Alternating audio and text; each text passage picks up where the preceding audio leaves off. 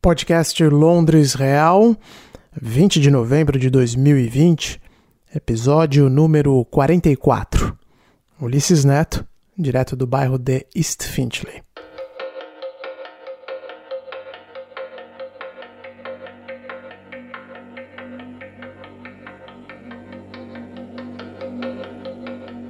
Muitos anos atrás, quando eu tinha acabado de chegar ao Reino Unido, eu decidi fazer uma viagem de carro pela ilha. Sim, o trem é sempre muito mais conveniente, mas também é bem mais caro. E além disso, eu queria ter a liberdade de me deslocar quando e como fosse mais atrativo para mim. Por isso o automóvel me pareceu uma boa ideia. Dez horas depois de sair de casa, eu cheguei ao primeiro destino, que era Edimburgo, capital da Escócia. Naquela altura já tinha ficado claro que era melhor ter ido de trem mesmo. Aconteceu de tudo no caminho: trânsito causado por acidente, inúmeras paradas em postos de gasolina, que aqui são todos absolutamente iguais. A estrada é excelente do início ao fim, claro, e não tem nem pedágio. Mas é também bastante monótona, porque o visual é praticamente o mesmo durante todo o trajeto.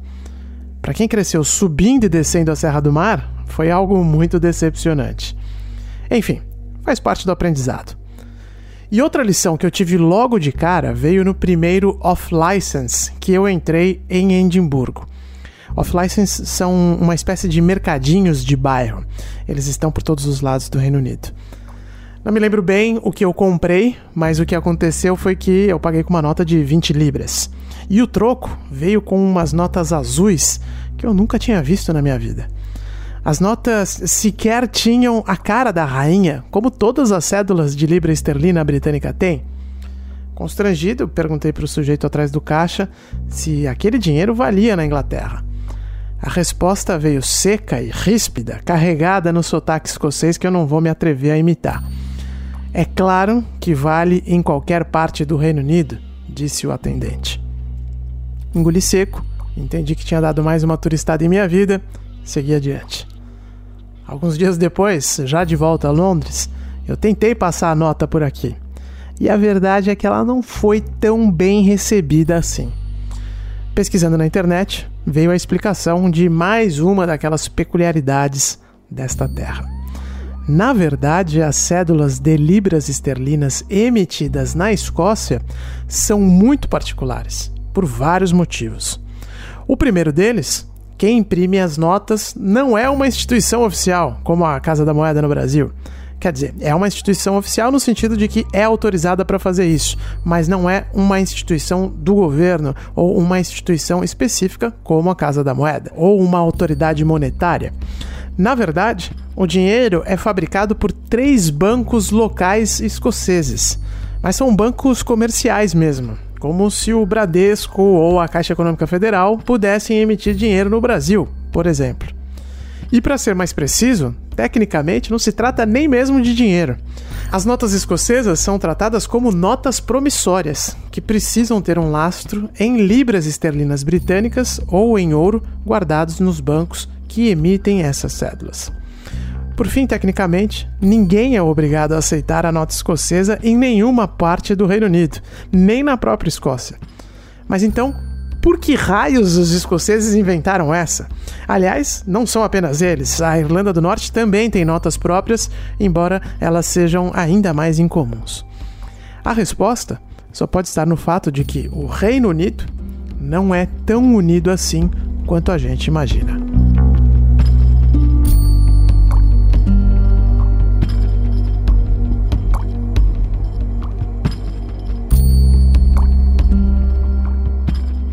Reino Unido da Grã-Bretanha e Irlanda do Norte é o nome oficial do país de onde eu converso com vocês. Ele é formado por Inglaterra, Escócia, País de Gales e Irlanda do Norte. Existem também as dependências da coroa, os territórios ultramarinos britânicos, como as Ilhas Falkland ou Ilhas Malvinas. Mas esses resquícios do Império possuem administrações próprias e a ingerência de Londres é bastante limitada, para não dizer nula.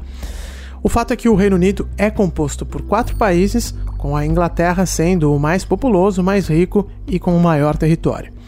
Na prática, isso cria algumas distorções nas políticas públicas, que são acusadas frequentemente de serem centradas em Londres em detrimento do resto da União. Por anos, os outros países discutiram uma retomada de poder para alcançar algum nível de independência.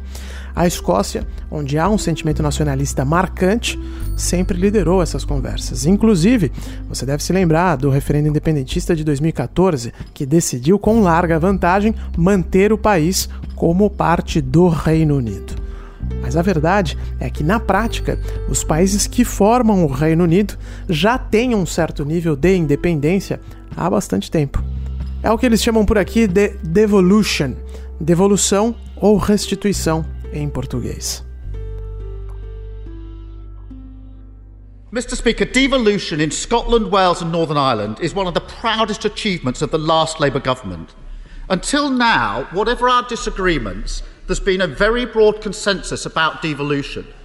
So, why did the Prime Minister tell his MPs this week that Scottish devolution is In his words, a disaster. Esse é o líder da oposição em Westminster, né, um parlamento central aqui em Londres, Keir Starmer, questionando o primeiro-ministro Boris Johnson em uma sessão do parlamento nesta semana. Ele diz que a devolução é uma das conquistas que mais orgulham os trabalhistas em sua última vez no poder. Até hoje, seja qual for a discordância entre conservadores e trabalhistas, havia um amplo consenso sobre a devolução, diz Stammer. Então, por que, questiona o líder trabalhista, o primeiro-ministro disse aos parlamentares nesta semana que a devolução escocesa foi um desastre? Aliás, essa foi a minha primeira reação também ao ler as notícias sobre este encontro entre Boris Johnson e alguns parlamentares, em que ele classificou a devolução de poderes para a Escócia como a disaster.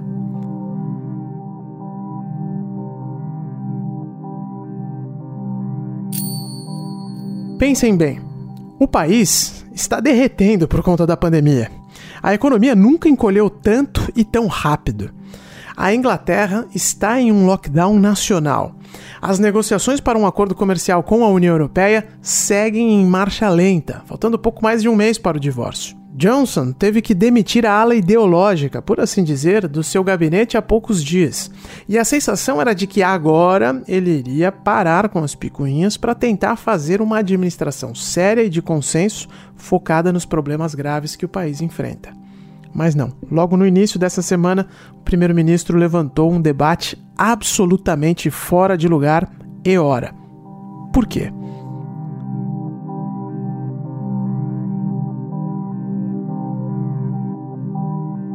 Para você entender um pouco melhor o que é a devolução, a gente precisa voltar até o ano de 1997. I know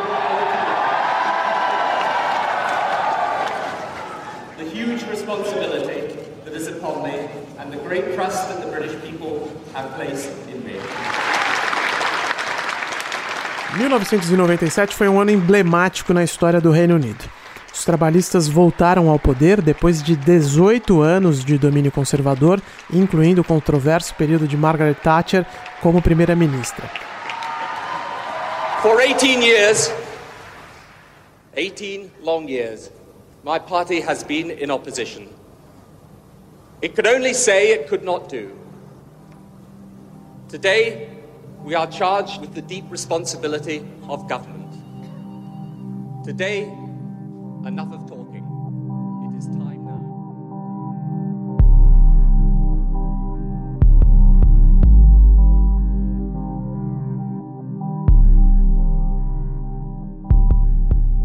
Tony Blair era o líder do New Labour, uma versão repaginada da esquerda britânica que merece um podcast só sobre isso. Portanto, não vou nem me alongar no tema hoje. Uma das bandeiras de Blair era a descentralização do poder. Logo depois das eleições gerais, que levaram a esquerda de volta ao número 10 de Downing Street, Escócia e País de Gales organizaram referendos sobre a necessidade de criar parlamentos locais. A Irlanda do Norte também teve uma consulta semelhante no ano seguinte, dentro do acordo da Sexta-feira Santa, grande conquista política de Blair, que ajudou a encerrar as décadas de conflito entre unionistas e nacionalistas na ilha da Irlanda. Todos os países optaram por ter seus parlamentos próprios.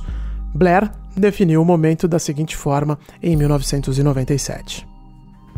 And the benefit will not just be here in Scotland, but throughout the United Kingdom. The era of big centralized government is over. This is a time of change, renewal, and modernity. This is the way forward. O então primeiro-ministro britânico disse o seguinte: a era do governo grande e centralizado acabou. Este é o momento de mudança, renovação e modernidade. Este é o caminho daqui para frente.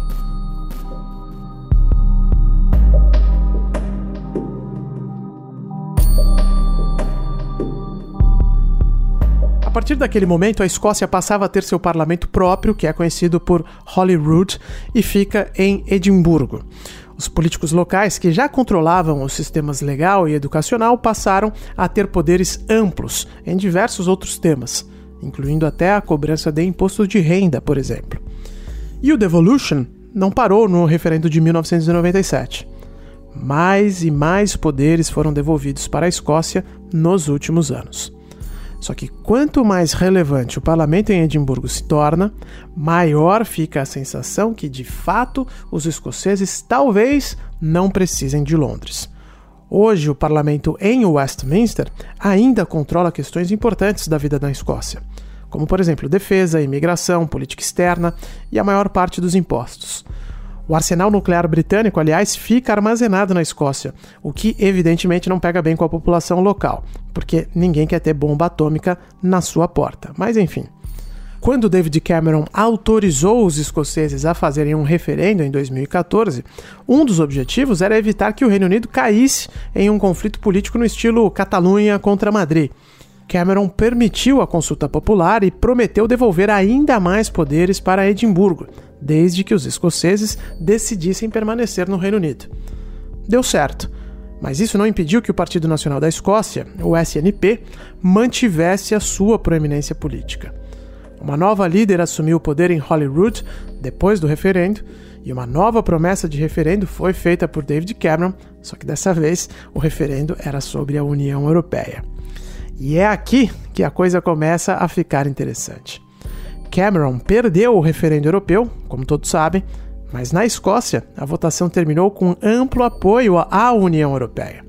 Nicola Sturgeon, que é a primeira-ministra escocesa desde 2014 e líder do SNP, aproveitou o momento para deixar claro que o país dela não havia desistido da separação do Reino Unido.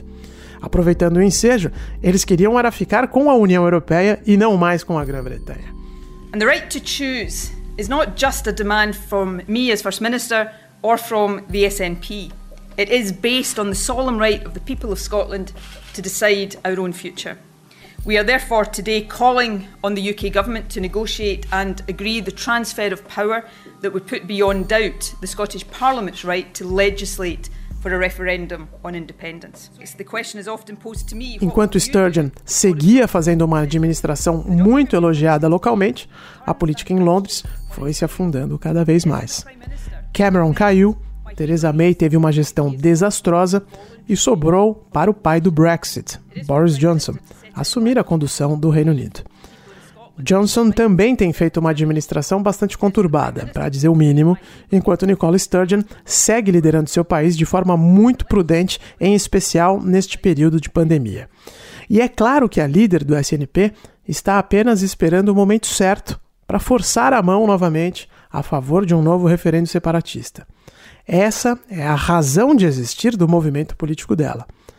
É pouco provável que isso aconteça, um novo referendo separatista, enquanto Boris Johnson estiver no poder. Porque para ter legitimidade, uma consulta popular dessas precisa ter a anuência legal de Londres, como David Cameron fez em 2014. Mas por algum motivo, Johnson decidiu cutucar onça com vara curta, para usar um ditado tão brasileiro descrevendo esta situação. Talvez por este motivo, Keir Starmer tenha feito uma declaração no parlamento em Londres na quarta-feira passada que apontou bastante o dedo contra Boris Johnson. Mr. Speaker, the single biggest threat to the future of the United Kingdom is the Prime Minister every time he opens his mouth on this.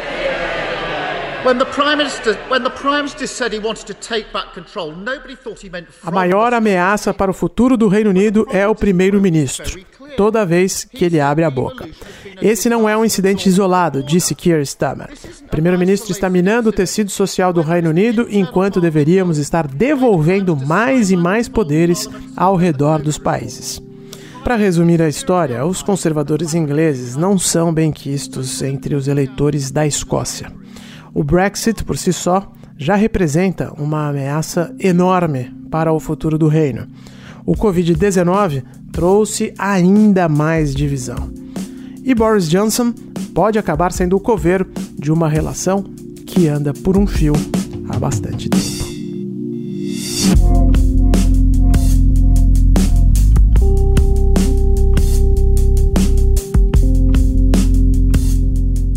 O Londres Real é um podcast semanal da Jovem Pan. Na próxima sexta-feira, eu, Ulisses Neto, volto mais uma vez. Se você quiser saber algo específico da vida aqui na ilha da Dona Elizabeth Regina II, é só me mandar uma mensagem. No Twitter você me encontra no arroba Ulisses Neto e no Instagram no arroba Londres Real. Um abraço, até a semana que vem.